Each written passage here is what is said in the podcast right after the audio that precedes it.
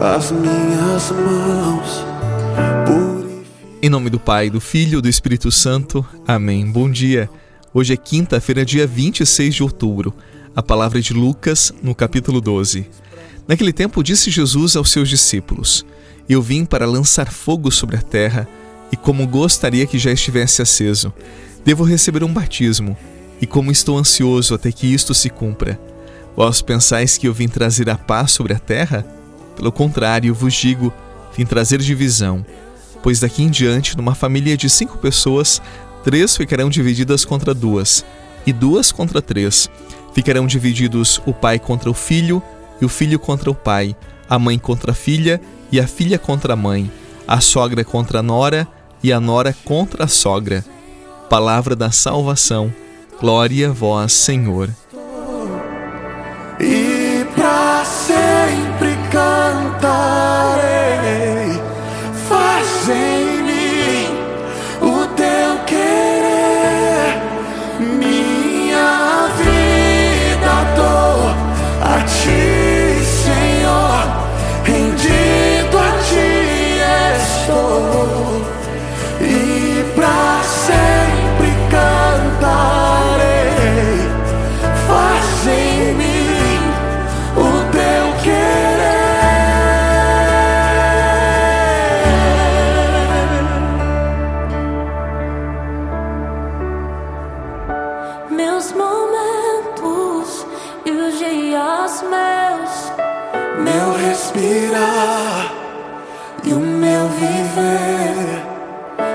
Sejam todos.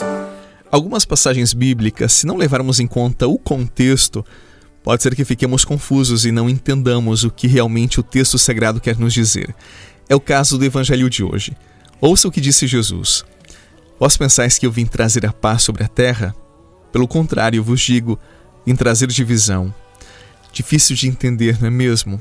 Sempre que nós pensamos em Jesus, nós lembramos dele como o príncipe da paz, aquele que quer a união, a harmonia e não a divisão entre os homens. Mas nós temos que ter muito cuidado. Todo texto, fora do seu contexto, serve para qualquer pretexto. Por isso, nós católicos precisamos colocar os textos sagrados sempre nos seus contextos específicos. Se não fizermos isto, nós vamos desvirtuar a palavra, como fazem os nossos irmãos protestantes ao dizerem que nós católicos adoramos imagens. Mas vamos ao contexto específico de hoje.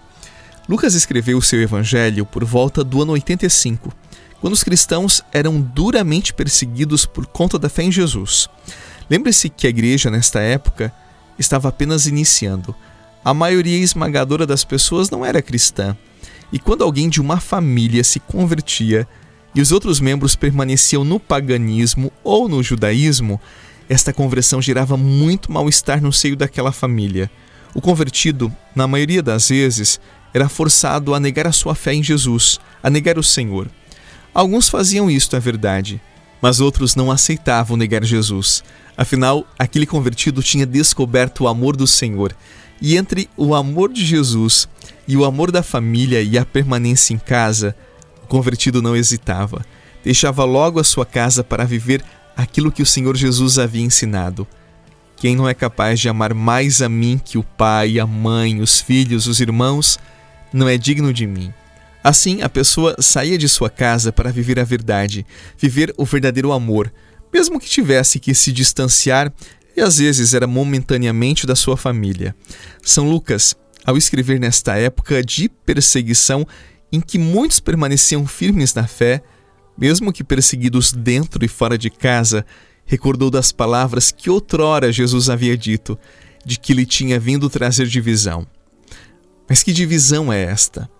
É a divisão entre aqueles que seguem verdadeiramente Jesus, aqueles que se decidem por ele e não aceitam levar uma vida de acomodação, de negação da verdade. Por isso rompem, dividem ou se dividem em relação àqueles que não se decidem pelo Evangelho, não provocam guerras, mas entendem de que viver a verdade de Deus em alguns contextos exigirá dos cristãos posturas de ruptura, de divisão, para manterem-se firmes na verdade de Deus. Tesouro escondido eu te encontrei. És meu paraíso, milagre de amor. Tu és o pão vivo, descido do céu. Ó sangue de Cristo,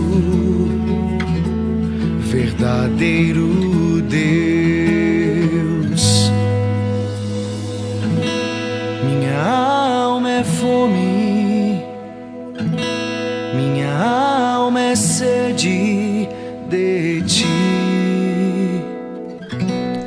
Já conversei sobre o texto e o contexto.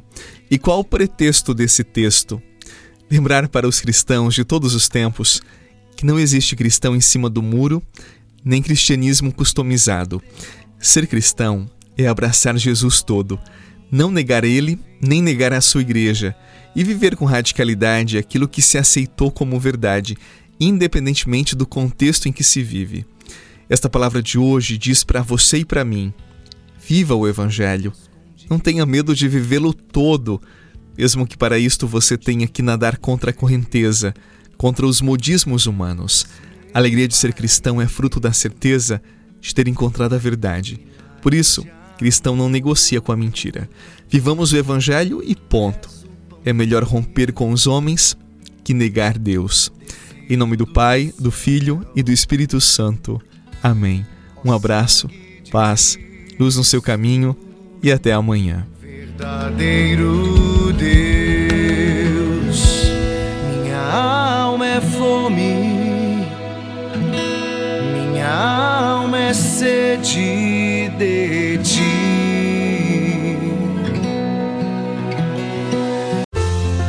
Você rezou com o Padre Eduardo Rocha, pároco da Catedral de Tubarão. Você pode acompanhar todos os dias pelo Spotify, Deezer, Castbox, Google Podcasts e YouTube. Basta procurar Oração da Manhã com o Padre Eduardo Rocha. E se preferir para receber pelo WhatsApp e Telegram, envie a palavra oração para 48 996 44 1433.